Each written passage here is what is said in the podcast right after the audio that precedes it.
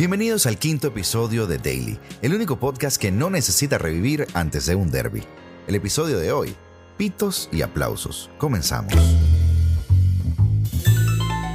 Debut de Memphis en el Atlético de Madrid con ovación.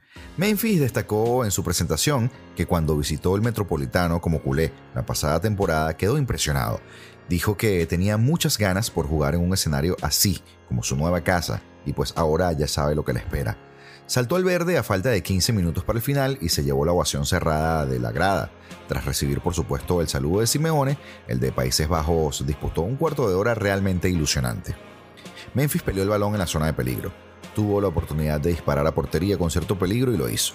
Y aunque se le notó el hecho de haber realizado solo dos entrenamientos con sus compañeros, pues podríamos decir que su fichaje es bastante esperanzador.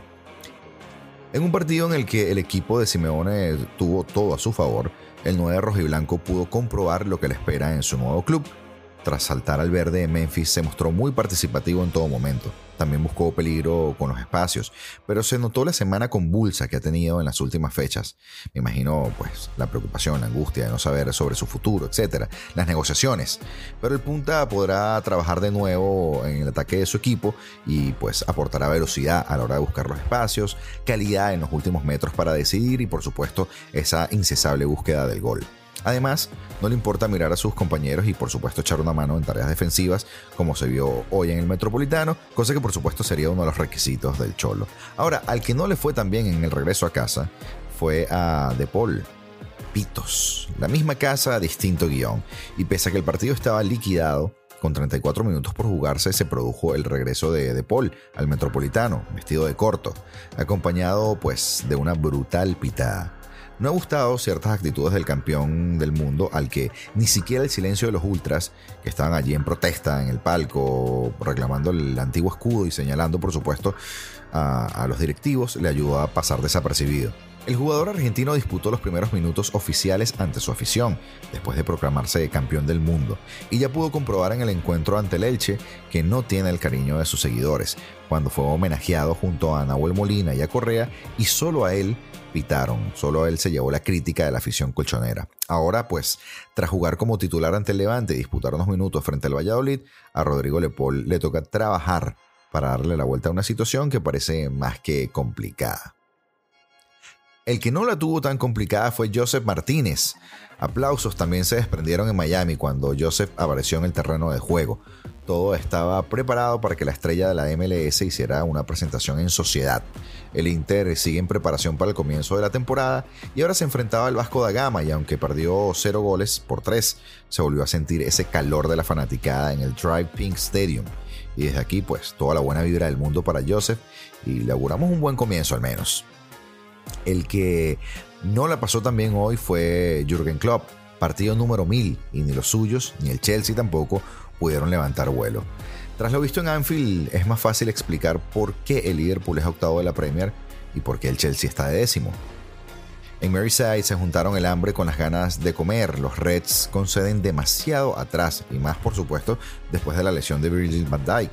Y los Blues, bueno, a los Blues les cuesta un mundo marcar. Siguen jugando sin nueve. El resultado fue el esperado, un empate sin goles que deja a ambos equipos a 9 puntos de la zona de Champions por ahora. Partido número 1000 de Jürgen como entrenador y pues los de Klopp se mostraron sin solidez. Y todo esto a solo un mes de medirse al Real Madrid en octavos de la Champions. Partido difícil. Los Blues mandaron durante el primer acto, teniendo a Allison que frenara a Shield la única incorporación invernal del Chelsea que pudo ser titular. Sin embargo, el Liverpool sin armas y con todos sus problemas se lanzó a por su rival en la segunda mitad y le encerró durante un buen tiempo, un cuarto de hora en su área. Pocos equipos tienen ese fuego, aunque ahora salga de forma puntual. Kepa apenas tuvo trabajo. Ni Gagpo, la incorporación estrella después del Mundial, ha tenido el impacto deseado tras su llegada a Anfield, ni a Salah se le ve ese veneno. El que sí se salió fue Mudrik. Mudrik una efervescencia que mostró el fichaje de los 70 más 30 millones. Salió y revolucionó el encuentro. El ucraniano entró con el 15 en su camiseta a media hora del final y bueno, empezó a hacer de todo. Se escoró a la izquierda, comenzó a tejer ocasiones, se inventó un jugador que dejó atrás con dos regates eléctricos a Milner y a Gómez. Y bueno, todo esto terminó con un tiro a la lateral de la red de Allison. También se sacó de la chistera, por supuesto, recortes, pases, carrerones. Tiene muy buena pinta este jugador. Una carta de presentación notable en la Premier. Y luego de ver esto, pues muchos concordamos en que cuando se junte con Joao Félix, el Chelsea crecerá la esperanza que tiene un Potter que está más que cuestionado de momento. Más problemas tiene sin embargo el Liverpool, cuyo fútbol parece agotado y no irá al país de los sueños del mercado, por supuesto, a reforzarse. A Klopp no le salen las cuentas mientras espera que Darwin explote y sus jugadores se recuperen. Los puestos de campeón están cada vez más lejos y la temporada pinta de drama para ambos. Y el que también tiene un problema es Kylian Mbappé. Y no solo él lo tiene, también lo tiene el PSG mientras que el Real Madrid y sus dirigentes no quieren que esa doble turbulencia pueda sacudir la zona noble de Valdebebas, esa zona en la que se toman las decisiones estratégicas de la entidad madridista. Y en esas reuniones se ignoran las situaciones incómodas que puedan estar viviendo el equipo parisino de capital catarí y el actual subcampeón del mundo. Esto no va con ellos, no es su tema y como tal así se lo están tomando. Como meros espectadores de todo lo relacionado con Kylian Mbappé, de la misma manera que lo hacen con otros jugadores. En estos momentos no es cuestión de petición de perdón por parte del francés ni de la soberbia blanca, es literalmente pura y dura estrategia y proyecto, con el añadido de no perder el tiempo, lo que el delantero francés hizo perder durante toda la temporada pasada. Claro, hay que ser tontos. Por supuesto valoran deportivamente a un jugador que es capaz de marcar las diferencias, pero el liderazgo del equipo pertenece a otros a Vinicius, a Rodrigo, a todo el talento emergente que viene, tal y como quedó claro en el contrato firmado por el brasileño el pasado verano. En el Real Madrid de manera oficiosa niegan cualquier contacto con el entorno del francés. Por supuesto, dan la espalda a la realidad de lo que pasa alrededor del delantero y de las peticiones del PSG no correspondidas desde la presidencia del club francés catarí, que por el momento, por cierto, no ayudan a que el ambiente en el vestuario parisino sea el indicado. De ahí lo complicado de la situación y por supuesto de la búsqueda de soluciones, tal y como se encargan de filtrar desde el entorno del delantero. De hecho, algunas informaciones apuntan a que el pasado verano Mbappé intentó el primer movimiento de salida, y esto estuvo sonando bastante tiempo en la prensa. El PSG y Kylian eh, pues escenificaron el pasado mes de mayo una renovación con fecha 30 de junio de 2025, cuando la realidad dice que es de un año menos, salvo que el delantero quiera, por supuesto, que ya lo hemos mencionado anteriormente, lo que da pie a la especulación, porque entonces quedaría libre en 2024. Sin embargo, estando libre dos veces, rechazó al Madrid. Y entonces la máxima del Madrid, por supuesto, es no perder el tiempo. En Valdebebas siguen a lo suyo y no quieren ser relacionados bajo ningún concepto con el PSG.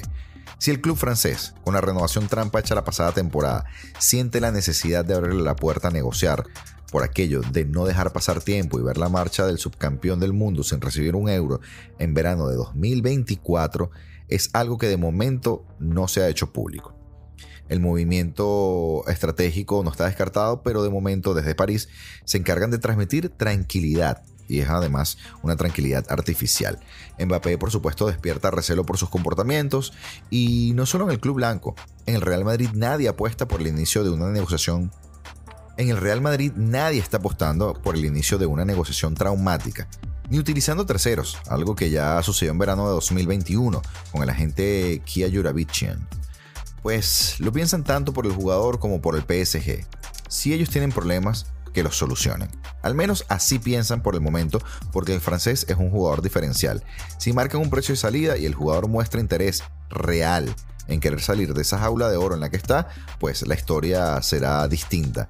Pero de momento, esta historia no es así. Y hasta aquí el episodio del día de hoy.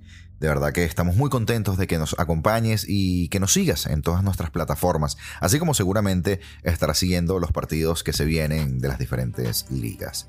Recuerda que si eres un amante del fútbol, este es tu lugar y será hasta mañana.